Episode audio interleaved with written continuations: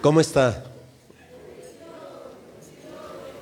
Vivos para siempre, llenos de gozo, de poder, de victoria y de autoridad. Amén, gloria a Dios. Pues estamos ya en el tema 2. Eh, por ahí el tema de la semana pasada estuvo este, fuerte, dicen ahí algunos, eh, y removió muchas cosas, ¿verdad? Eh, uno de los temas más álgidos, más ah, duros de, las escrituras es precisamente el tema de la autoridad. Es un tema eh, por el cual Cristo fue crucificado, porque Él se proclamaba con autoridad, Él se proclamaba rey y se proclamaba con autoridad y por eso lo crucificaron. Y eso sigue siendo hasta nuestros días. Cuando se exalta la autoridad de Dios sobre la autoridad de la humanidad, pues siempre va a haber problemas. Obviamente la autoridad que, que, como personas, como sociedades, como culturas hemos desarrollado, pues es la que nos envuelve, es, es en la que nos desenvolvemos y cuando nos dicen que esa autoridad no tiene nada que ver contra la autoridad de Dios, que la autoridad de Dios está por encima de toda autoridad, pues eso nos mueve muchísimo. Pero vamos a seguir aquí esa autoridad legítima de Dios y que solo Dios legitima cuando Él otorga autoridad, delega autoridad sobre una, sobre una persona. Hoy vamos a ver la autoridad de la iglesia Dios no ha permitido que, que la autoridad de su iglesia sea nombrada por otras fuentes. Dios no ha permitido eso. Así es que Dios eh, preparó todo para que su autoridad quedara en las manos correctas. Por eso hoy vamos a ver eh, el papel que juega la iglesia en el asunto de la autoridad. ¿Sí? Como la autoridad, que es sobre toda autoridad, la autoridad de Dios, Él la hace llegar hacia los hombres, hacia las personas. Y la hace llegar a través de la iglesia. Vamos a abrir eh, nuestra Biblia en la carta a los Efesios capítulo 4. Efesios capítulo 4, versículo 11. Efesios 4:11. Cuando tenga ahí, diga amén. Gloria a Dios. Dice la palabra del Señor y él mismo, refiriéndose a Jesús, él mismo, quiere decir, no le permitió a ningún otro, ¿ok? Él mismo constituyó a unos apóstoles, a otros profetas, a otros evangelistas, a otros pastores y maestros. Él este, constituyó a sus autoridades. No dejó que ni por un otro medio se nombraran autoridades. Él mismo dijo, estas van a ser las autoridades en mi iglesia. El mundo no va a poner las autoridades en mi iglesia. Él mismo el mismo Hijo de Dios, él mismo constituyó estas autoridades. Y luego dice, ¿a fin de qué? O sea, ¿para qué puso autoridades? A fin de perfeccionar a los santos para la obra del ministerio. Puede ahí poner un paréntesis y poner servicio. Ministerio es servicio. Entonces, a fin de perfeccionar a los santos para la obra del servicio, o sea, del ministerio, para la edificación del cuerpo de Cristo. Para eso Dios puso esas autoridades. Gloria a Dios. Tome su lugar.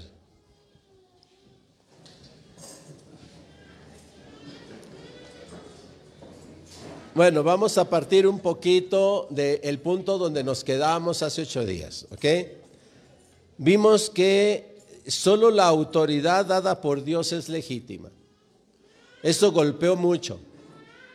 Pero solo la autoridad de Dios es legítima. Y solo la autoridad que Dios delega es legítima. Por eso dice ah, la carta a los romanos que no hay autoridad. O sea, todo lo que le quieran llamar autoridad no es autoridad. Dice, no hay autoridad sino dada por Dios. Y las que hay por Dios han sido puestas. Las que son autoridades. Las que son autoridad tienen autoridad legítima. Solo Dios da autoridad legítima. Es lo que está diciendo es la carta a los romanos. Eso es lo que vimos ya en la clase, eh, bueno, la clase, la predicación de la semana pasada. Me sale lo profesor. ok. Eh, y él mismo, como vemos en este texto, él mismo constituyó cómo iban a quedar distribuida la autoridad, cómo se iba a delegar esa autoridad. ¿Quiénes recibieron esa autoridad? Los apóstoles. ¿Quiénes recibieron esa autoridad? Los profetas. ¿Quiénes recibieron la autoridad de Dios? Los evangelistas, los pastores y los maestros. A estos cinco ministerios le llamamos, en, en las iglesias, le llamamos los ministerios mayores, es decir, los servidores mayores, es decir, los servidores con mayor autoridad dentro de la iglesia. Y para enseñar esto utilizamos la mano. ¿sí? Si puede usted levantar su izquierda o la derecha, la que usted guste, si es derecho zurdo. Y entonces va a mover su dedito pulgar, así, y diga, apóstol. ¿Sí? Este es el, el ministerio apostólico. Luego con su dedito, el índice, profeta. ¿Sí? Porque el profeta es el que señala el camino. ¿Ok? Apóstol el pulgar porque el apóstol es el que puede tocar a los otros ministerios. Mire, hágale así, así, así, así. Intente hacer eso con los demás dedos, no le va a ser fácil. ¿Verdad? Entonces el apóstol eh, ocupa una autoridad especial porque es el dedito que puede tocar a todos. Él puede tocar a los maestros, a los pastores, a los eh, evangelistas y a los profetas. ¿sí? Por eso el apóstol es este, el pulgar. Luego el índice es el profeta, porque el profeta es el que señala el camino. Amén. Por eso se usa este dedito. Cuando tú llegas a preguntarle, oiga, ¿por dónde me voy acá? Te hacen con el dedito así, por ahí.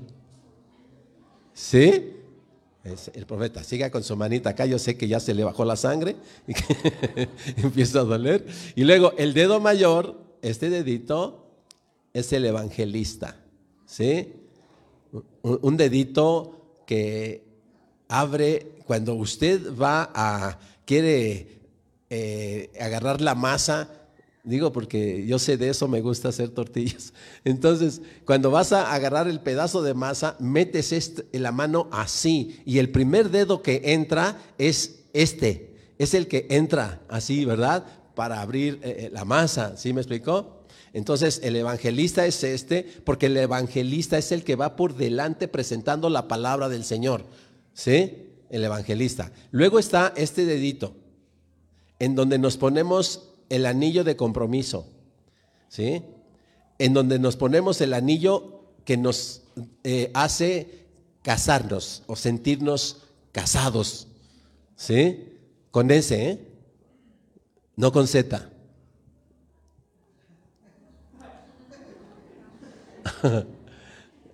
Así, quien sabe un poco más de ortografía sabe que casado con Z es una cosa y casado con S es otra. ¿Ok? Y luego el último dedito, el más pequeñito de todos, el que casi nadie ve, el maestro. ¿Sí? Porque el que quiera ser el mayor, hágase el menor. ¿Sí? Hágase maestro. ¿Eh? El dedo más pequeñito. Amén. Entonces, Ah, de esta manera eh, didáctica, eh, ayudamos a la iglesia a que pueda identificar la autoridad en la iglesia. Entonces, la lleva en sus manos, la señal está en sus manos, ¿verdad? Y él mismo constituyó a unos apóstoles, a otros profetas, a otros evangelistas, a otros pastores y a otros maestros. Aquí, en la mano, tenemos la señal de la autoridad legítima de Dios para la iglesia. Cuando usted, esto eh, para las personas que están más involucradas acá en el Evangelio, ¿verdad? ¿Sabe usted el poder de imponer manos? Cuando usted toma su mano e impone, fíjese bien, e impone manos sobre alguien, está descargando toda la autoridad de Dios.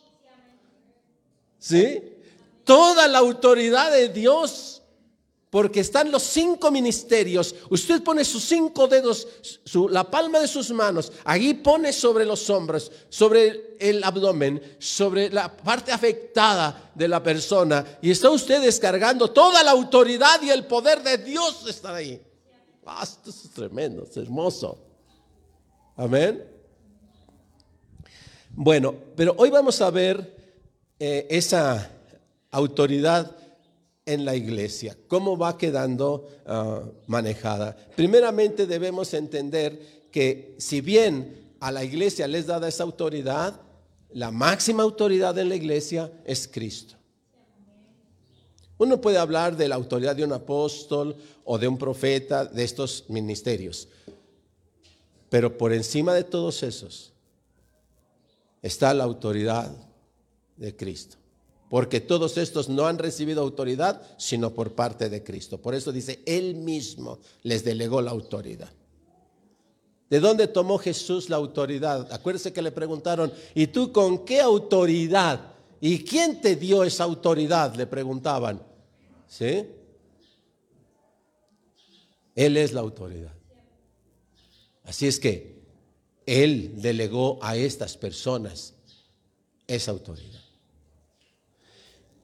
Cristo es la máxima autoridad de la iglesia. Nadie puede eh, ponerse a la altura de Cristo y mucho menos por encima de Cristo.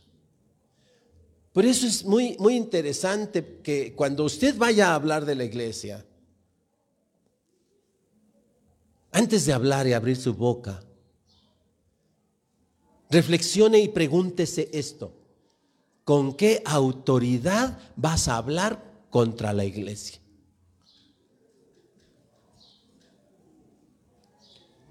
Estoy seguro, mire, si a mí me pregunta, ¿y usted, pastor, usted habló contra la iglesia? Sí, hermano. Por supuesto que sí. Sí. Antes de convertirme pensaba igual que la gente afuera piensa, o sea, pensaba una cantidad de cosas que usted no se imagina. Y, vociferaba y decía una cantidad de cosas que igual no se imagina. Era un crítico de la iglesia. Pero llega el momento en que el Señor te pregunta, ¿con qué autoridad hablas contra mí? Porque usted ya sabe que la iglesia es el cuerpo de Cristo. Cuando nosotros hablamos de la iglesia, hablamos del cuerpo de Cristo. Entonces, cuando usted vaya a hablar de la iglesia, antes de abrir sus labios, yo le invito, hermano, hermana, pregúntese a sí mismo, ¿con qué autoridad voy a abrir mi boquita para hablar contra la iglesia? Y si usted siente que tiene autoridad para hacerlo, hágalo. Tal vez algunos contestarán, porque algunos sí me han dicho así, yo no necesito autoridad. Mi razón me es suficiente. Son unos fanáticos, ¿sí? Son unos manipuladores ustedes. La iglesia es un centro de explotación, de manipulación de cerebro. Ahí, eh, eh, eh, y yo no necesito ninguna autoridad. Tomo mi autoridad de mi razón. Porque ustedes están locos. Ustedes no tienen razón. Yo sí tengo razón y de la razón tomo la autoridad para poderlos criticar, para poder decir todo lo que les quiero decir. Pues dejémoslo así, ¿no? Si considera que tiene autoridad legítima para hacer eso, pues adelante. Pero las escrituras son claras. Ten cuidado. Porque Dios va a poner a sus enemigos por estrado de sus pies. No sea que al rato tengas que levantarte y luego arrodillarte para decirle al Señor, perdóname. Y le digo eso porque ya me pasó a mí. También tuve que doblar mis rodillas y también tuve que decirle al Señor, perdóname, no te conocía. Nunca me había acercado realmente a tu palabra. Perdóname. Te entrego todo. El reconocimiento de que tú eres la autoridad y de ti proviene. Efesios 4 Ahora vamos a leer ahí del 14, y 15. Empezamos ahí en Efesios 11. Vamos a leer Efesios 4, 14 y 15.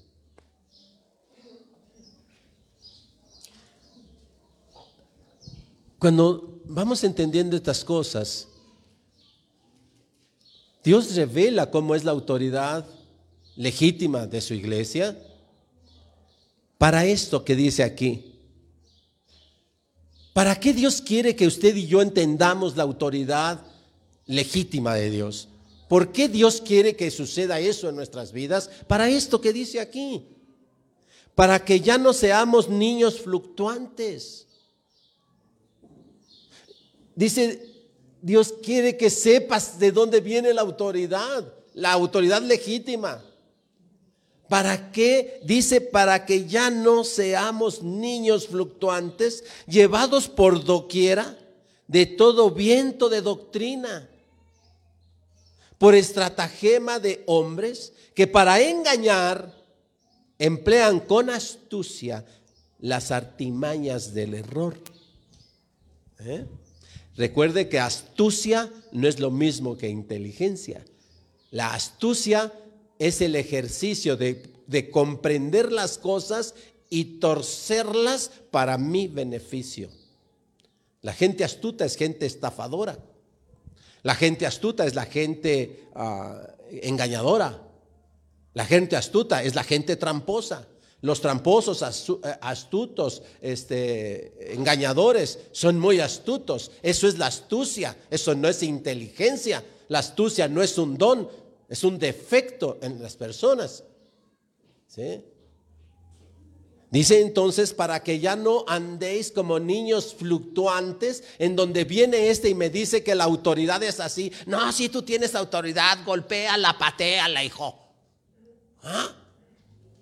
Y entonces me convenzo de esa doctrina de alguien que dice, pues tú eres el hombre, ¿no? Pues que se obedezca, pateala. Y entonces como niño fluctuante, ¿no? Pero llega otra doctrina que dice, y tú eres mujer, y tú eres digna, patealo. Ya está la otra pateando al otro también. Para que ya no andemos como niños fluctuantes, de repente así. Tú tienes derecho, hijo. ¿Sí? Tus viernes, tu libertad, vete con tus cuates, empédate acá, gózala. Pues trabajas toda la semana, ¿no, hijo? Y ahí vienen las doctrinitas estas, aquí dice, para que ya no seamos niños fluctuantes, llevado por doquier de un de viento de doctrina, por estratagemas del error que nos van diciendo cómo es la autoridad. No, no, no, no, pues cómo vas ahí, tú, tú eres dueña, tú tienes autoridad sobre tu dinero, ¿no? Tú eres la que trabaja y él es el que trabaja, ¿no? Pues ahí nos vamos a michas en la casa, ¿no? Yo pago el gas y tú pagas la luz. Porque yo mi dinero y tú tu dinero. Porque es una doctrina. Es una doctrina que nos van enseñando. Que está manejada por estratagemas. Por las mañas de manejar el error. ¿Sí? Y entonces pues es tu dinero, es mi dinero, y se agarran de la greña. ¿O no? Y están esos problemas en el 80%, 90% de las casas, de los hogares de, este país. Más aún en las nuevas generaciones. Antes se juntaba el dinero y era uno para, para la familia. Y había uno que lo administraba, la mujer o el hombre administraban el dinero de la casa. Pero hoy ya es doctrina de estos tiempos. ¿Sí? Ya cada quien su dinero. Cada quien sus amigos. Cada quien sus amigas. Cada quien su tiempo. Entonces, ¿qué significa estar casados? Pues ya no. ¿Quién sabe qué significará? Cada quien. Entonces, pero ya no, ¿eh? Cuando llegas a la iglesia y cuando recibes la revelación de cómo es la autoridad, la autoridad legítima y cómo fluye, comienzas a ser transformado. Comienza a cambiar tu pensamiento. Comienzan a cambiar tus emociones y tus sentimientos. Comienzan a cambiar tus sueños, tus anhelos, tus proyectos. Empieza a cambiar. Y empieza a ajustarse poco a poco. Dios lo va ajustando a través de la verdad de su palabra, lo va ajustando a la verdad de la autoridad de Dios. Y entonces sigue diciendo, sino que siguiendo la verdad, y está ahí conmigo otra vez, estamos en el 15, sino que siguiendo la verdad en amor, crezcamos en todo en aquel que es la cabeza, esto es Cristo. Somos el, somos el cuerpo de Cristo, la iglesia, pero Cristo es la cabeza, la autoridad máxima de la iglesia. Los varones evangélicos, muchos eh, han torcido este asunto de que la mujer se debe sujetar al varón. Y lo vamos a seguir predicando porque Dios quiere poner un orden. ¿Sí? Es cierto, eso dice la escritura y así ha de ser. La mujer debe sujetarse al varón, pero en la medida que el varón se sujeta a Cristo. En esa medida. Y cuando los varones nos sujetamos a Cristo, la autoridad que Dios nos da en el hogar como varones, la usamos para edificación de la casa, no para destrucción. Dios no da autoridad, ya lo dijimos eh, al principio, Dios no da autoridad para destruir a nadie. Toda la autoridad legítima de Dios es dada a los hombres, compartida a los hombres para edificación para el bien de las personas. Así es que el varón recibe la autoridad de parte de Dios, pero no para golpear a su mujer, no para humillar a su mujer, no para abandonar a sus hijos, no para explotar a sus hijos, no para humillarlos, no para destruirlos, no para eso. Recibe autoridad para amar a su mujer, levantar a su mujer, honrar a su mujer, exaltar a su mujer, proteger a su mujer, bendecir a su mujer, para eso. Y lo mismo con los hijos. Para eso Dios pone autoridad al varón como cabeza de la casa. Pero toda acción que sea contra eso es una autoridad que se está ejerciendo ilegítimamente. No es autoridad para eso. Cuando entendamos este orden de autoridad legítima de parte de Dios, Dios va a bendecir esa autoridad. Dios va a bendecir a aquel que ama a su esposa. Dios va a bendecir a aquel que protege a su esposa, que honra a su esposa, que exalta a su esposa, que reconoce y que enseña en su casa a que su esposa sea respetada, que enseña a la sociedad a que su esposa ha de ser respetada porque Él es el primero que la respeta, que la dignifica. Dios va a bendecir eso. Porque ese es el propósito de Dios de darnos autoridad a los varones en la casa. Toma a tu mujer, dice Dios, tómala. Deja a tu padre y a tu madre, toma a tu mujer, sé uno con ella y, apártate. Yo te doy autoridad para eso. Toma a tu mujer, tómala legítimamente. No tomes la mujer de tu prójimo. Está en los diez mandamientos. No codiciarás las cosas ajenas. No codiciarás el buey de tu hermano, las tierras de tu hermano, las cosas de tu hermano, y mucho menos codiciarás la mujer de tu hermano. No es permitido. La, autoridad de Dios no le da al hombre autoridad para hacer eso. No tenemos los varones autoridad para hacer eso. Y cuando lo hacemos estamos yendo en contra de la autoridad legítima de Dios. Queremos burlarnos de Dios. Y fanfarroneamos diciendo, yo tengo tres. Una es la que tomé por esposa y dos las esposas del, del, venado ese.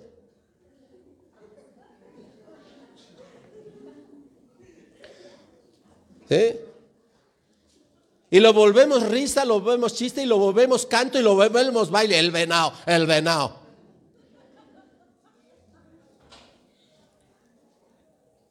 Y nos parece cosa de regocijo. Pero la desgracia que se trae a los hijos, la desgracia que se trae a la familia, la desgracia que se trae a la, a, la sociedad, eso no es de risa. Eso no es de risa. La miseria que se produce social no es de risa. No es un baile. No puedes gozarte porque tu hijo, ¿verdad? Anda ahí todo atarantado. Porque no sabe quién es su padre. Que tu hija toda, toda resentida porque, porque sabe que tienes otra esposa, que sabe que tienes otros hijos, que no se siente identificada, que no tiene identidad. ¿sí? Eso no es para hacer una canción, una cumbia y estar bailando una salsa lo que, o perreo, lo que tú quieras. No es para eso. Cuando ya están todos perdidos los jóvenes ahí porque no encuentran identidad en su casa identidad de autoridad en su casa. No podemos hacer una cumbia, ¿verdad? Y gozarnos ahí de cuántas personas vemos tiradas en las calles, perdidas en las calles, ¿verdad? De cuántos mueren por sobredosis y de cuántos mueren víctimas de estos adictos o de estas personas perdidas porque los asaltan y los matan, etcétera. Cuánta desgracia en la sociedad se multiplica. ¿Podríamos seguirnos riendo del venado?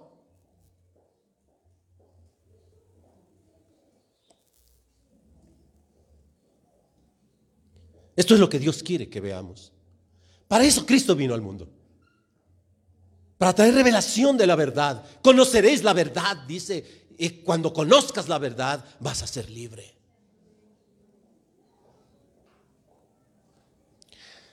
La autoridad legítima de los ministerios. Vamos a hablar para que usted tenga un mayor entendimiento, mejor entendimiento poco a poco. Todos vamos creciendo en eso. De de cuál es el papel de estos cinco ministerios. Porque dirá usted, ¿qué hacen los apóstoles? ¿Para qué Dios lo puso apóstoles? Y le aseguro que hay mucha gente que, está en las propias iglesias que no le queda claro. Pero Dios quiere que vayamos teniendo claridad. Escuche bien entonces, ¿qué son los apóstoles? Apóstoles. Un apóstol es propiamente aquel que es enviado con una misión definida, en la que actúa con plena autoridad, autoridad legítima, para representar al que lo envió y al cual también debe dar cuentas. Cristo es el primer apóstol. Y tanto amó Dios al mundo que envió a su Hijo. Es enviado Jesús es el enviado. Del cielo Dios envía al Hijo y dice, ve tú, baja a la tierra, tú eres enviado y vas a dar las buenas nuevas de salvación.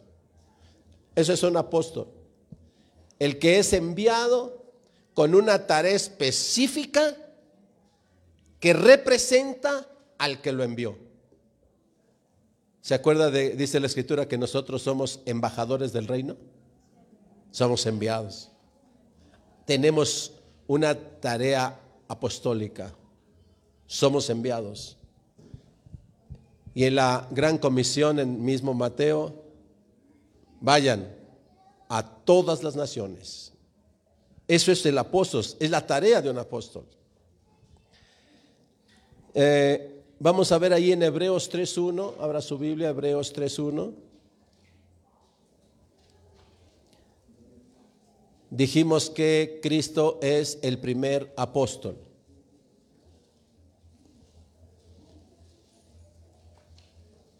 Hebreos 3.1. Por tanto, hermanos, ¿ya está ahí? Por tanto, hermanos santos, participantes del llamamiento celestial, considerar al apóstol y sumo sacerdote de nuestra profesión, Cristo Jesús. Considere en su vida al enviado, al apóstol de nuestra profesión de fe. Considéralo, dice. Siguiente ministerio, los profetas. ¿Qué hacen los profetas? El profeta, primera cosa, el profeta bíblico no es un mago. ¿Ok? Porque luego en las iglesias de repente se levanta un profeta y le dice, tú andas en pecado, andas con esto, andas haciendo estas cosas. Y dice la persona, no te pases, es que me dijo todo. Y entonces lo empieza a ver como, ¿es mago o qué? ¿Es adivino o qué? Los profetas, primero, no son magos, no son adivinos. ¿ok? Habla por medio de la inspiración de Dios. Cuando un profeta abre su boca, habla porque Dios a través de su espíritu está inspirándole para que habla su boca. Eso es un profeta. ¿Para qué abre su boca? Para recordarle a las personas la palabra de Dios. El profeta tiene en su mente y en su corazón la palabra de Dios y llega el Espíritu e inspira al profeta y le dice, dale esta palabra, esta palabra, dale esta palabra. ¿Sí? Ese es el trabajo del profeta. Le va indicando el camino usando la palabra de Dios que es ah, revelada, que es inspirada más bien por el Espíritu Santo. Eso hace el profeta. Las iglesias necesitan profecía. Pablo decía que profeticen quiero más que hablar en lenguas. Porque la iglesia lo que necesita es profecía. Porque donde se acaba la profecía, se acaba el pueblo. Profeticen. ¿Cómo va usted a profetizar? Es que te vengo a profetizar. Te profetizo que te va a ir bien. Eso no es profecía, espérate. Dile la palabra de Dios que necesita. Dale esa palabra que el, el Espíritu te va a inspirar. Dale esa palabra y estás profetizando. No profetices manifestando tus deseos sobre la otra persona. Eso no es profecía. La profecía es declararle el cumplimiento de la palabra de Dios en algún punto. Muchas veces llega alguien y te dice, yo no sé por qué, pero Dios me dio esta palabra para ti. Recíbela. Cuando alguien llegue y te diga, Dios me dio esta palabra para ti, recíbela. ¿Sí? Y dile así, la recibo. Solo también fíjate quién te la dice. ¿Ok? Porque a mí me han llegado a dar, a, llegar a, dar palabra de Dios. Entre comillas, palabra de Dios, porque me han llegado a decir, te vengo a dar palabra de Dios. Cuídate porque este, te van a hacer esto. Cuídate porque vas a tener un accidente. ¿Así? ¿Dios habla así? Dime en la Biblia dónde dice eso. Dime en la Biblia dónde dice eso. Y yo recibo la palabra. Pero eso no me digas, no me vengas a decir que eso es palabra de Dios. La palabra de Dios está aquí. ¿Ok? Y son demasiada palabra. Así es que Dios usa profetas para, para inspirar esta palabra, algo de esta palabra llega y te la da. Así es que si alguien te va a dar palabra de profecía, dile dónde dice en la Biblia eso. ¿Sí? Porque yo la recibo. Si el Espíritu te inspiró la palabra de Dios para dármela, dímela, yo la recibo. Amén. Y cuando tú vayas a querer hacer esto, porque dices o sientes que el Espíritu de Dios te inspira, solo cuídate de que lo que le vas a decir esté aquí. Y si no está aquí, entonces ten cuidado. Tal vez no sea el Espíritu de Dios el que te está inspirando. Tal vez sea el odio que le tienes a la persona. Sabes, sea el celo que le tienes a la persona. Tal vez sea el rencor que le tienes a la persona, lo que te está inspirando, y no el Espíritu de Dios. Sé que tener cuidado con, con el ejercicio profético. Amén. Gálatas 1.12.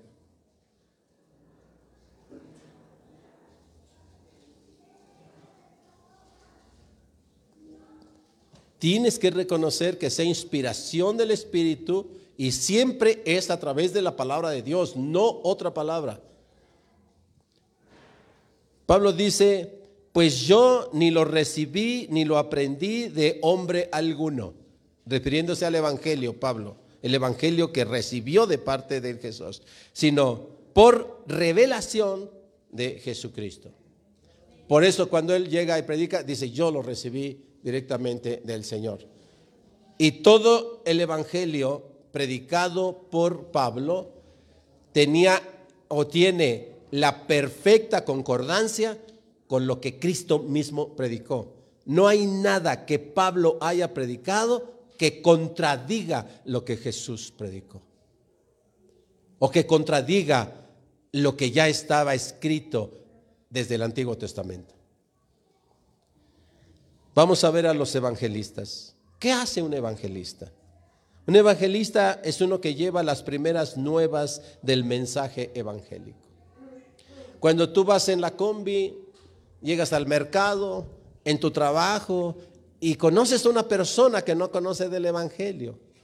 Y tú agarras y le empiezas a hablar de la iglesia, le empiezas a hablar de la Biblia, le empiezas a hablar de Cristo, le empiezas a hablar de salvación, le empiezas a hablar del perdón de pecados, le empiezas a hablar de todas esas cosas. Estás haciendo labor de evangelista.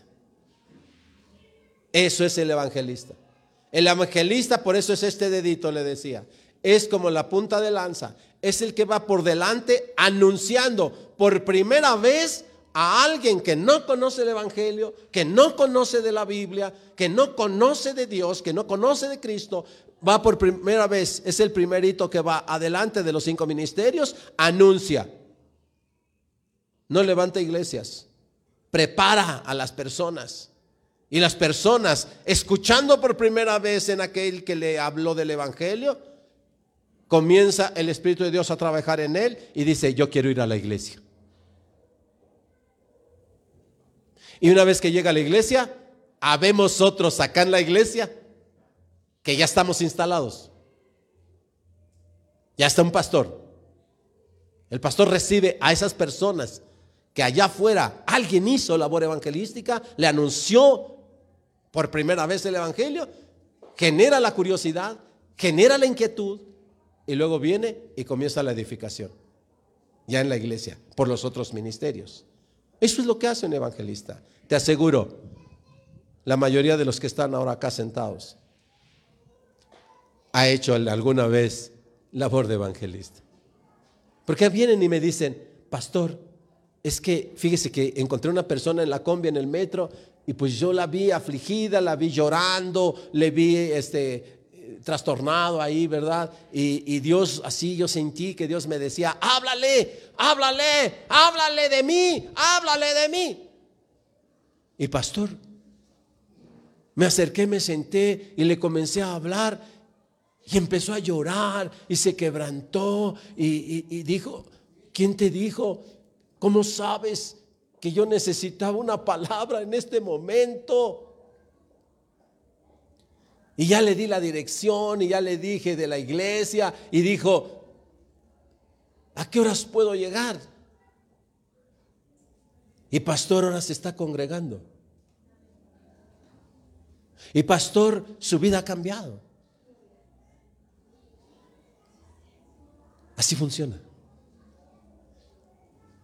Así es que tú y yo todos tenemos la tarea evangelística ir a todas las naciones y predicar este evangelio, enseñándoles, ¿verdad?, que guarden todas las cosas que yo les he enseñado. Bautícenos en el nombre del Padre, del Hijo y del Espíritu Santo. Hagan esa obra, vayan. Hay gente llorando, hay jóvenes perdidos, hay mujeres eh, afligidas que se sienten solas, abandonadas, niños abandonados. Hay gente que necesita el evangelio, hay gente que necesita el evangelio. Ve y diles que sí hay esperanza de salvación, que sí pueden cambiar las cosas aquí en la tierra y en el siglo venidero. Ve y diles, háblales.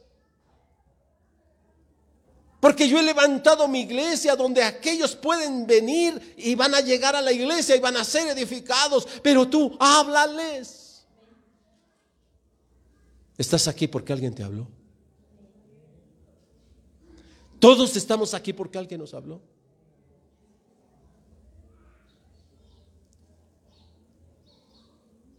Ahora hay muchos que están esperando que tú les hables. Eso es lo que hace un evangelista. Segunda de Timoteo 4:5. Usted sabe, Timoteo, un discípulo de Pablo ahí, ¿verdad? Hasta hijo le dice, ¿verdad? Segunda de Timoteo 4:5. ¿Ya está ahí? Y le enseña a Pablo a Timoteo, le dice, pero tú sé sobrio en todo. Soporta las aflicciones. Y luego, ¿qué le dice? Haz obra de evangelista. ¿Sí? Cumple tu ministerio. Hay muchos aquí, levanten las manos los que tienen un ministerio aquí en esta iglesia local. Levanten la mano los que tienen un ministerio, de cualquier tipo, al que tienen un ministerio. Ajá. Ahora escuchen todos los que no han levantado la mano. Usted también tiene un ministerio. Tal vez no lo ha reconocido. Hoy puede reconocerlo. Haga labor de evangelista. Háblele a la gente de Dios. Muéstrele que Dios le está buscando a las personas. Porque Dios quiere sanar sus heridas, pero especialmente lo que quiere es salvar a la, humanidad. ¿Qué hacen los pastores? ¿Qué hace un pastor en una iglesia? El pastor guía a las ovejas, las salva del peligro y, las, y las alimentas con pan de vida. Le he dicho en muchas ocasiones, déjese pastorear. Es que me da vergüenza acercarme con el pastor. Algunos hasta dicen, es que me da como temor, como miedo el pastor. ¿Sí? No, ¿para qué le digo de mis problemas? Pues para que te pastoreé. Para eso Dios me puso aquí. No es que yo lo veo tan ocupado, deja de, estar este, preocupado por mis ocupaciones. ¿Sí? Usted venga para que sea pastoreado. Dios conoce tus aflicciones, Dios conoce nuestros problemas, Dios conoce nuestras confusiones, conoce nuestros miedos y nuestros temores. Hay una palabra de Dios, para eso Dios nos hace escudriñar esto. Como pastores escudriñar las escrituras para que cuando tú llegues y te sientes solo de mí, yo siempre estoy orando. Alguien se sienta ahí frente a mí. Lo primero que hago es, Señor, toma el control de esto, revela, inspira. ¿Qué le voy a decir a esta? ¿Qué le voy a decir a estos? Y Dios inspira. Y, viene a mí la palabra que de, de, la Biblia. Tengo aquí la Biblia, pero no la recuerdo toda. ¿Sí me explico? Pero el Espíritu de Dios, cuando está un caso ahí presente, el Espíritu de Dios, ¡pum! De esa Biblia que anda por ahí, Dios pone en mi mente y pone en mi boca la palabra que le voy a dar. Déjese pastorear. Reconózcase oveja. Déjese pastorear.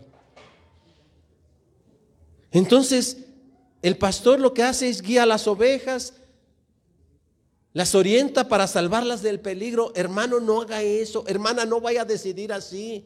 Va a lastimar a estos, va a lastimar a aquellos, se va a lastimar usted. Pastor, no sé qué decidir en esto. La palabra dice que debe decidir así, hágalo, confíe en la palabra de Dios, va a haber menos lastimados. Amén. ¿Qué más? Las alimenta con pan de vida. ¿Qué estoy haciendo en este momento? Dando el pan de vida, que es la palabra de Dios. Es la tarea del pastor. Pero ejercer la función pastoral como líderes de la iglesia no debe utilizarse esa autoridad que Dios nos ha dado legítima para predicar, ministrar su palabra. Dios nos ha dado autoridad legítima para hacer eso. Pero dice que esa autoridad no debe ser usada para enseñorearse de las ovejas. Por eso seguimos predicando. Aquí nadie está a fuerzas. Porque no es para enseñorearse. Nunca le vamos a decir, nunca le voy a decir, hermanito, usted haga esto, hermanita, usted haga lo otro. A ver, no, Dios no me dio autoridad para hacer eso. Yo le doy gracias a Dios por el rebaño que me ha dado. ¿Sí? Y si le digo una cosa, no hay una persona que pueda acusarme, es que el pastor me manda. Cada vez que yo le pido a alguien, siempre le digo en estos términos, hermanito, ¿podría ayudarme? ¿Podría ayudarme en esto? Y si puede y si quiere, y si no, no hay problema. Porque la autoridad pastoral y ninguna autoridad legítima de Dios es para enseñorearse sobre las personas. Es para oprimir a las personas. No es para eso. Por eso me cuesta mucho trabajo hacer alguna petición de cuestiones de dinero. Porque no estamos aquí para... Eh, ya bastante explotados estamos con los impuestos que pagamos al mundo. Ya bastante explotados estamos con ah, toda la delincuencia, asaltos por donde quiera, extorsiones por donde quiera, para que todavía el pastor también extorsione.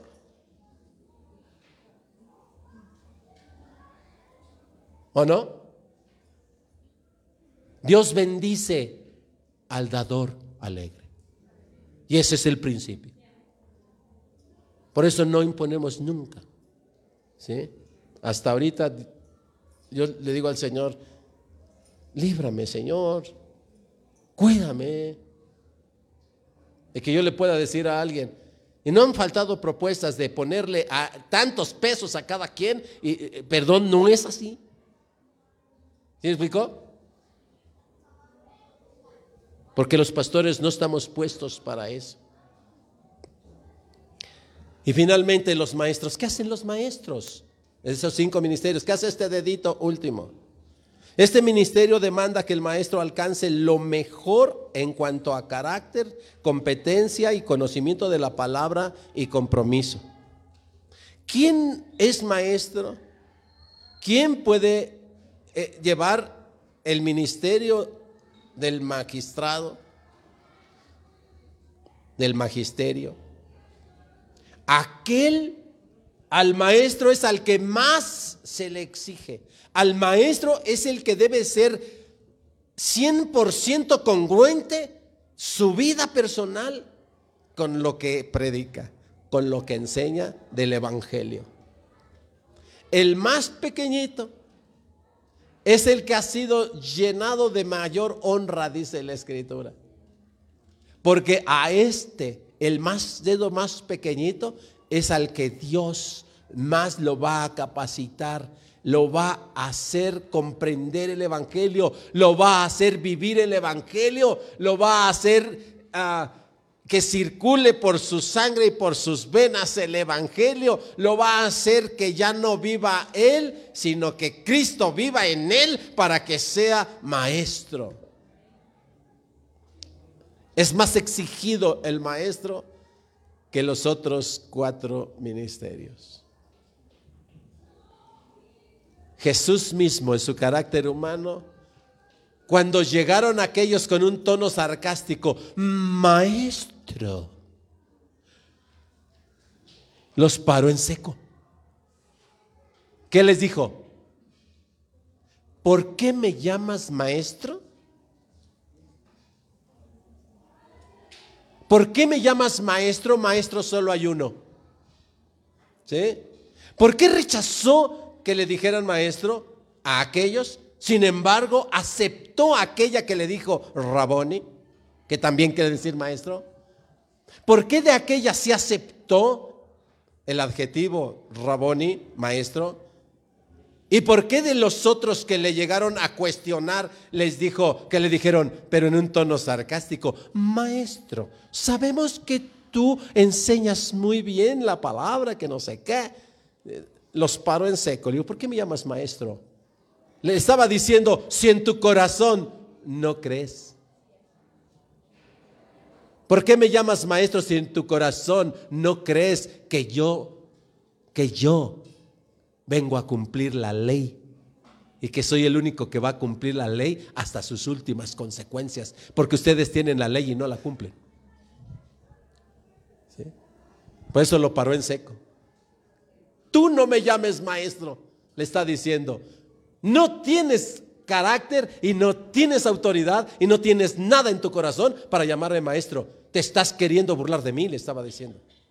Pero aquella que sí creía que, que, Jesús era el Hijo de Dios, llegó y le dijo, Raboni, en hebreo, maestro. Y a ella no la rechazó, porque sabía que aquella mujer sí creía. Amén. Por eso el maestro, pues es el más exigido.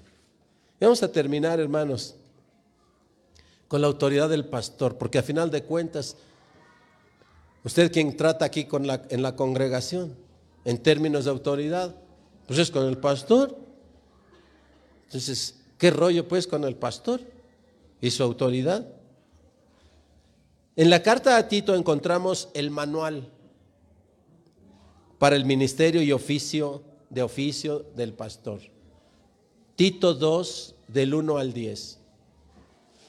Ahí usted puede conocer, ahí usted puede darse cuenta ¿Qué es lo que un pastor tiene que hacer? Y cuando el pastor pretenda hacer otras cosas que no están, pues usted puede decir, pastor, es que eso que está haciendo usted no, no es como su tarea, pastor. ¿Sí? Porque pues, la Biblia dice que usted debe hacer esto. Amén. ¿Ya está ahí? Tito 2, del 1 al 10. Conozca el ministerio pastoral porque es la autoridad con la que usted ah, se relaciona en la iglesia. Le dice, pero tú habla lo que está de acuerdo con la sana doctrina. Punto número uno. El pastor debe hablar de qué? De la sana doctrina. ¿Y cuál es la sana doctrina? La que se ajusta sin torceduras, sin quiebres, a la palabra de Dios, a la doctrina de Cristo, la sana doctrina. Que los ancianos sean sobrios. Ahí están las autoridades. El pastor, los ancianos. Que los ancianos sean sobrios. ¿Sean qué cosa? Serios. ¿Qué más? Prudentes. Sanos en la fe. ¿En qué más? En el amor. ¿En qué más? En la paciencia. Las ancianas Asimismo sean reverentes en su porte, no calumniadoras, no esclavas del vino, maestras del bien,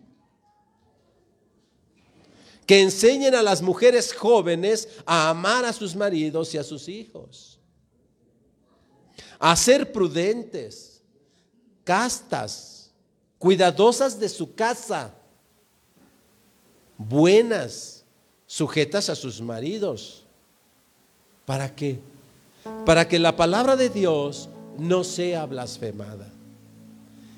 Y viene y regresa a Tito como pastor.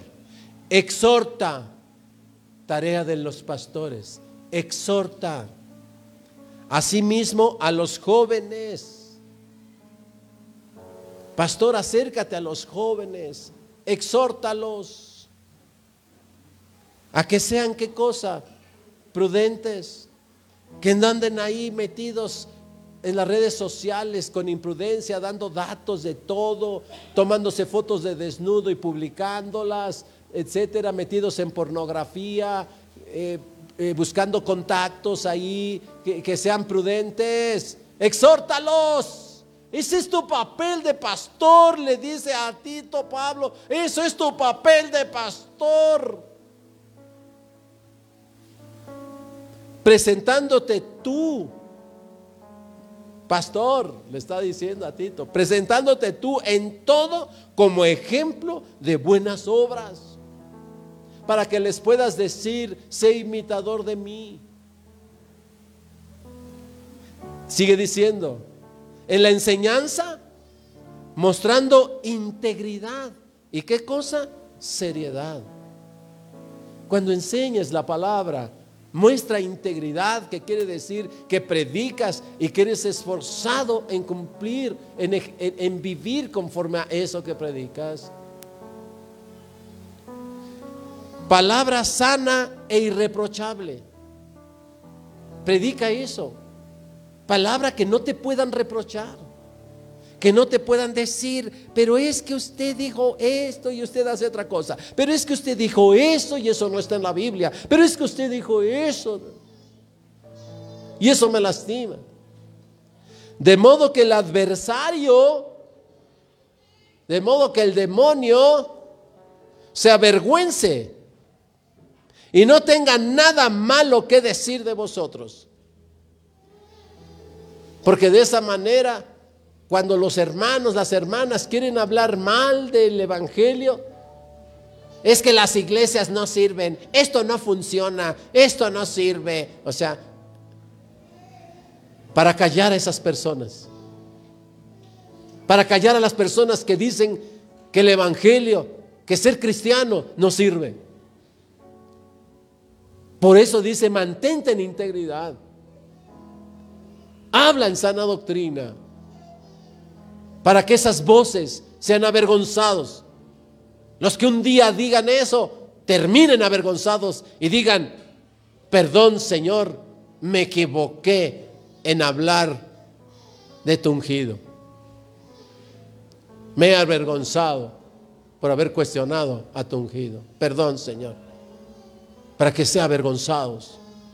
No las personas. Dice claramente quién es el adversario, ¿ok? Para que no piense usted, ay, lo está diciendo por mí. Está hablando del demonio.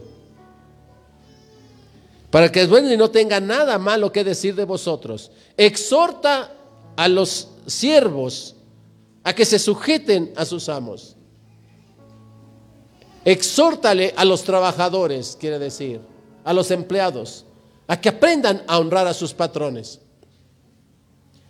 Que den testimonio de esa verdad que donde quiera que vaya un cristiano a trabajar, los patrones digan, no te pases.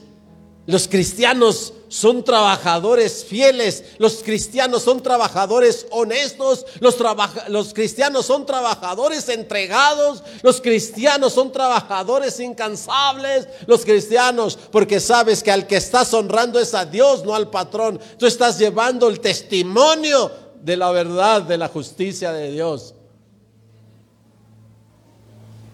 Pero si vamos y somos igual que el resto de los trabajadores, tranzas, faltistas, retardados en el trabajo, incumplidos en las tareas.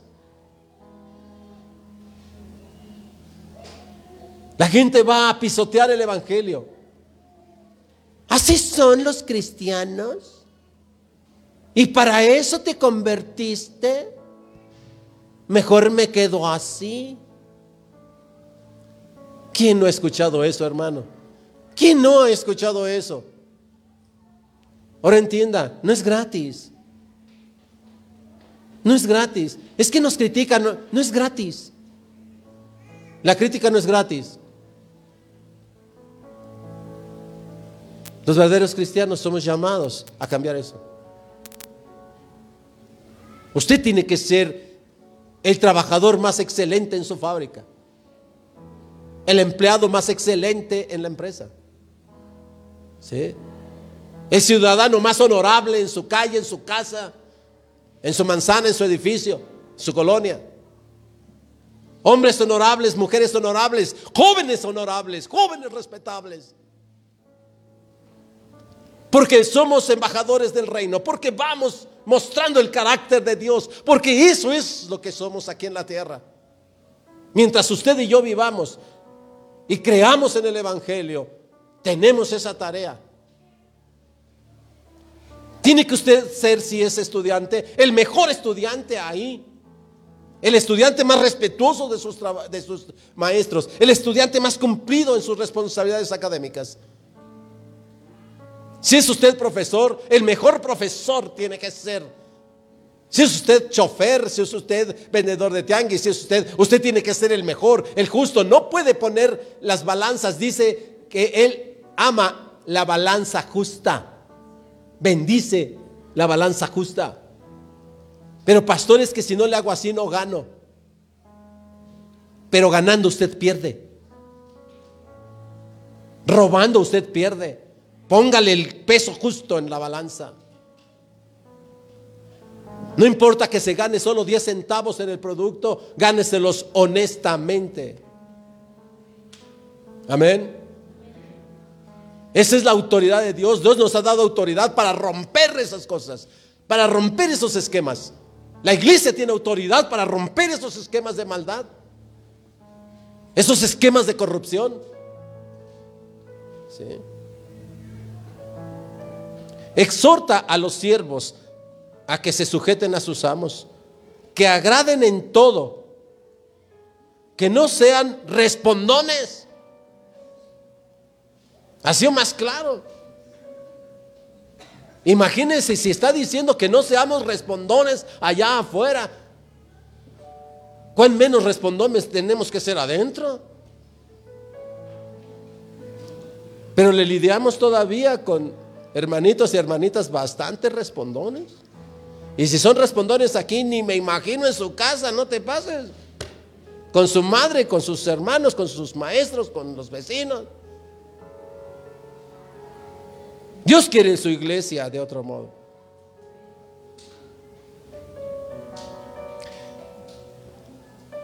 No defraudando, no mostrándose fiel, sino mostrándose fieles en todo, para que en todo, oiga bien esta parte preciosa como cierra, para que en todo adornen la doctrina de Dios, nuestro Salvador.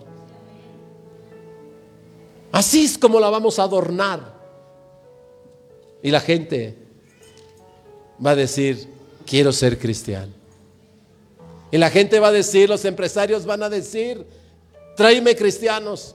Y los empresarios van a decir y van a, ve con el pastor y dile que necesito tantos empleados porque quiero cristianos de su iglesia, porque quiero cristianos de su iglesia. Tengo puestos de confianza, tengo puestos, ¿verdad? Eh, de ejecutivos, pero necesito gente confiable, gente respetuosa, gente fiel, gente honesta, gente... Y le vamos a decir, ya no va a tener el empresario que andar buscando oficinas de reclutadores. Ya no vas a tener tú que andar pagando en una oficina para que te hagan 20 entrevistas, para que luego pongan ahí tu expediente en lista de espera para ver si te dan un trabajo en un lugar. ¿Por qué, hermano? ¿Por qué? Si Dios ha hecho un sistema para salvarnos de todas esas cosas. Amén.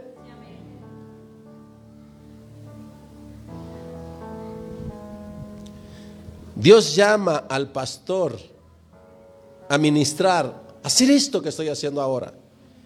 Dios llama al pastor a ministrar, especialmente en lo relacionado a las necesidades espirituales del pueblo de Dios, con el fin de presentar a todas las personas maduras en Cristo. A eso es hermoso. ¿Por qué viene usted a la iglesia? A ver, ¿por qué viene usted a la iglesia? Necesario que aclare por qué viene usted aquí. ¿Cuál es el propósito de Dios de que la gente venga a la iglesia, a su iglesia? ¿Qué quiere Dios? De usted, de mí. Quiere que llegue, mire, que llegue la gente destrozada y derrotada. Que llegue el adicto.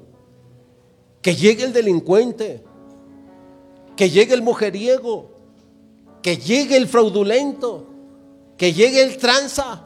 Que llegue el violento. Que llegue el rencoroso. Que lleguen los irresponsables. La iglesia está abierta para todos, vengan, todos vengan. ¿Y qué va a hacer Dios en la iglesia? Todos estos ves cómo entraron de sucios. ¿Ves cómo entraron llenos de lodo? ¿Ves cómo están todos manchados en sus vidas por el pecado? ¿Ves así? Pues yo les voy a dar vestiduras nuevas.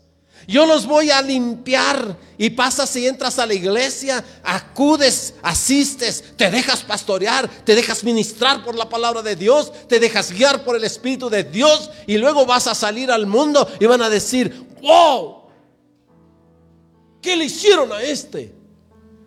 ¿Qué le hicieron a esta? ¿Qué le hicieron a Gabriel, el mujeriego? ¿Qué le hicieron a Gabriel, el prepotente? ¿Qué le hicieron a Gabriel, el mentiroso? ¿Qué le hicieron a Gabriel, el tranza?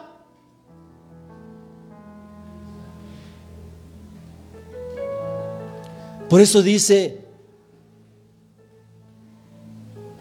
Dios llama al pastor a ministrar, especialmente en lo relacionado a las necesidades espirituales del pueblo de Dios, con el fin de presentar a todas las personas maduras en Cristo.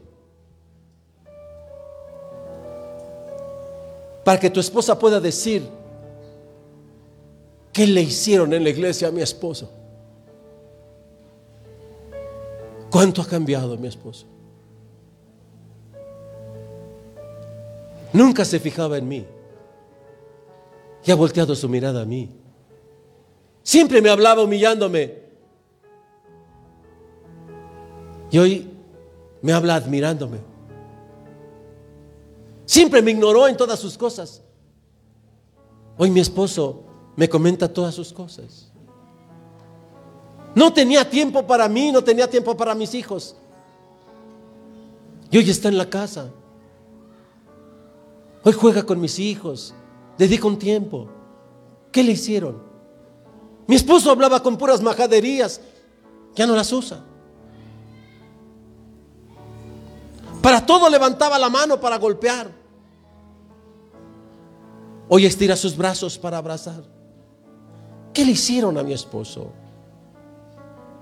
¿Qué le hicieron a mi esposa? Que no me atendía que igualmente me ignoraba, pero que ahora voltea su mirada, ahora me acaricia, ahora me pregunta, ¿cómo estás? Ahora se acerca, me ve cansado, me da un masaje. Se levanta aunque sea de madrugada, con mucho cariño, amor. Y aunque está cansada, se levanta y me prepara la cena. Me recibe bien. ¿Qué le hicieron a mi esposa? que ya no le grita a mis hijos. ¿Qué le hicieron a mi esposa? Que ahora veo cómo los acaricia, cómo los cuida. Ahora los veo cómo andan peinaditos, andan limpiecitos. ¿Qué le hicieron a mi esposa que ya no les grita? ¿Qué le hicieron a mi esposa que ahora les habla de Dios? ¿Qué le hicieron a mi esposa que ahora alaba a Dios? ¿Qué le hicieron a mi esposa? ¿Qué le hizo a mis hijos? ¿Sí? Que nomás querían andar buscando en el billar, en, donde quiera, pura perversión, y ahora ya no salen de la casa a esas cosas. ¿Qué le hicieron a mis hijos que ahora ya hacen sus tareas? ¿Qué le hicieron a mis hijos que tienen proyectos de estudio, que tienen proyectos de grandeza? ¿Qué le hicieron allí a mis hijos? Ese es el paso por la iglesia. Ese es el trabajo del pastor. Respaldado por Dios. Ese es el trabajo del pastor. Vengan todos los que están cansados y cargados y trabajados, que el Señor los va a hacer descansar. El Señor va a transformar tu vida. Eso es lo que quiere Dios con la iglesia. Ya no te resistas. Ya no quiere que te sigas equivocando. Ya no quiere que sigas decidiendo bajo principios de autoridad falsos, de autoridades legítimas. Dios quiere que vengas y reconozcas la autoridad legítima de parte de Dios. Y Dios quiere cambiar tu vida. Y la de tus generaciones. Colosenses 1:28.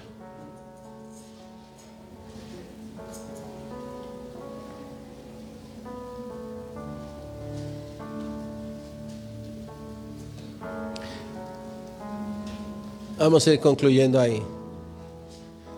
Colosenses 1:28. A quien anunciamos, ¿ya está ahí? A quien anunciamos amonestando a todo hombre y enseñando a todo hombre en toda sabiduría a fin de presentar perfecto en Cristo Jesús a todo hombre. ¿Sabe qué, cuáles son las cuentas que Dios me va a pedir como pastor? Te traje a tantos adictos. ¿Qué hiciste para liberarlos? Para que fueran liberados. Te tante a tantas mujeres sufriendo. ¿Qué hiciste para cambiar su sufrimiento en gozo? Te, te, traje a tantos jóvenes extraviados, te traje a tantos jóvenes confundidos. ¿Qué hiciste para aclarar su mente y sus sentimientos? ¿Cómo me los presentas? ¿Cómo me los presentas, pastor? Estos tienen cinco años en tu iglesia. Estos tienen y vamos a cumplir siete años y hay hermanos y hermanas que tienen siete años aquí en, el ministerio o bajo este ministerio. Y Dios me va a pedir cuentas.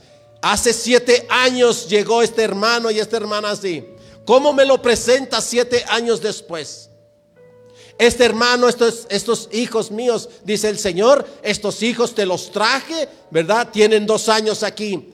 Si ahorita yo te recogiera el ministerio, si ahorita yo te levantara, ¿verdad? Si ahorita yo te llamara, ¿cómo me presentas a este hermano y esta hermana que hace dos años entró aquí? ¿Cómo me lo presentas ahora?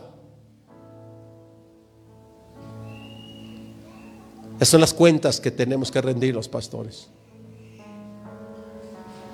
Y en eso nos tenemos que empeñar. En presentarle al Señor a los hermanos y hermanas perfeccionados para decir, Señor, estas son las ovejas que me diste. Así llegaron, así te las presento ahora. Cuando llegue mi tiempo, son las cuentas que voy a tener que rendir en el ministerio. Por el amor de Dios. Hermano, hermana, ayúdeme. Lo necesito. Como usted me necesita, yo le necesito. Quiero entregar buenas cuentas. Lo necesito. Ayúdenme. Se evidencia su preocupación por toda clase de, y condición de personas. No hay acepción de personas en Cristo. Tenemos que recibirlos a todos. Y cerramos con esto. Romanos 1.14.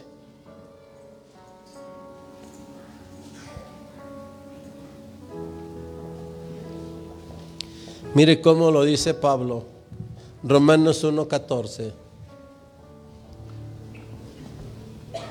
Fíjese para qué es la autoridad pastoral, ¿no? ¿Ya está ahí? Dice, a griegos y a no griegos, a sabios y a no sabios. Soy qué cosa? Deudor. Así es que me debo a todo tipo de persona que llegue a la iglesia. Esa fue mi elección pastoral, esa fue mi aceptación y ese fue mi pacto para con Dios. Me debo a sabios y a no sabios, a griegos y a no griegos, a justos y a injustos. Me debo, me debo entregar. ¿Quieres ser pastor? Venga, el lugar hay mucho lugar para aquellos que digan, yo quiero hacer eso para Dios. Jesús dijo, orad al Señor de la mies, porque la verdad la mies es mucha y los obreros pocos. Cierre sus ojos. Y quisiera que se quedara con la frase, ¿Con qué autoridad? Repítelo allí en tu corazón. ¿Con qué autoridad Y lo vas a estar repitiendo cada vez que hables con tus hermanos, en tu casa, en tu trabajo, donde quiera. Pregúntate antes de hablar y antes de actuar, ¿con qué autoridad voy a hacer eso? ¿Con qué autoridad? Dile, Señor, revélame, ¿con qué autoridad voy a abrir mi boca? ¿Con qué autoridad voy a mover mis manos? Amado Padre, Señor Todopoderoso, henos aquí, Señor, tu iglesia. Nos rendimos ante ti, Señor, reconociendo que tú eres la autoridad suprema. Te doy gracias, Señor, por el privilegio que me concedes del ministerio pastoral. Gracias, Señor, porque es un privilegio. Cuídanos, Señor. Cuida el ministerio, cuida que no caigamos, Señor, en usar esa autoridad para destrucción. Guíanos para que siempre sea en edificación de tu iglesia. Y a todos los líderes, a todos los líderes a quienes se les ha delegado autoridad legítima. Ministra su, su corazón, inspira a través de tu espíritu tu palabra de verdad para que ejerzan de la misma manera. Humildes, sencillos, sobrios, íntegros para que tu evangelio no sea vituperado, no sea pisoteado. Gracias Señor, gracias. No te apartes, tu presencia no se aparte, amado Padre. A través de tu Espíritu y la autoridad que es Cristo, cabeza de la iglesia, no te apartes, Señor. Gracias, gracias. A Él sea la gloria. Levanta tus manos y adórale. Al único que es digno de recibir toda gloria, toda honra, toda alabanza y toda adoración. Al que tiene la autoridad, autoridad y poder. Que está sentado en el trono.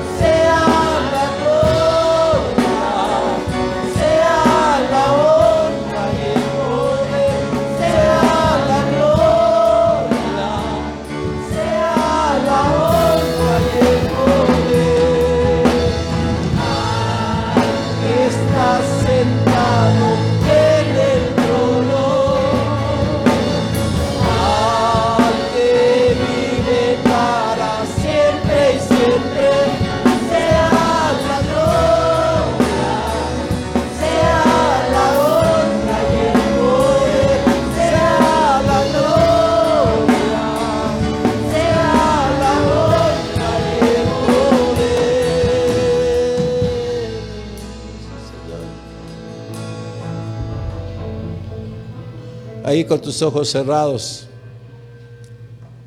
Pídele al Señor en lo secreto que Él te recompensará en lo público. Pídele al Señor que ponga en orden la autoridad en tu vida. Si eres mujer, si eres varón, si eres hijo. Pídele al Señor que Él ponga en orden.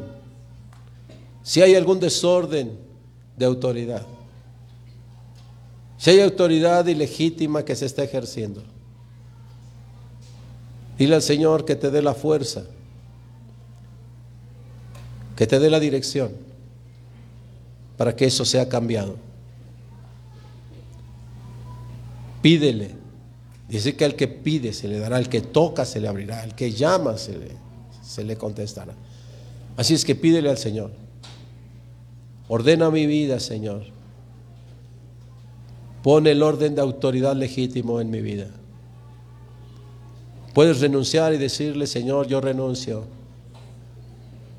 al ejercicio de autoridad ilegítima.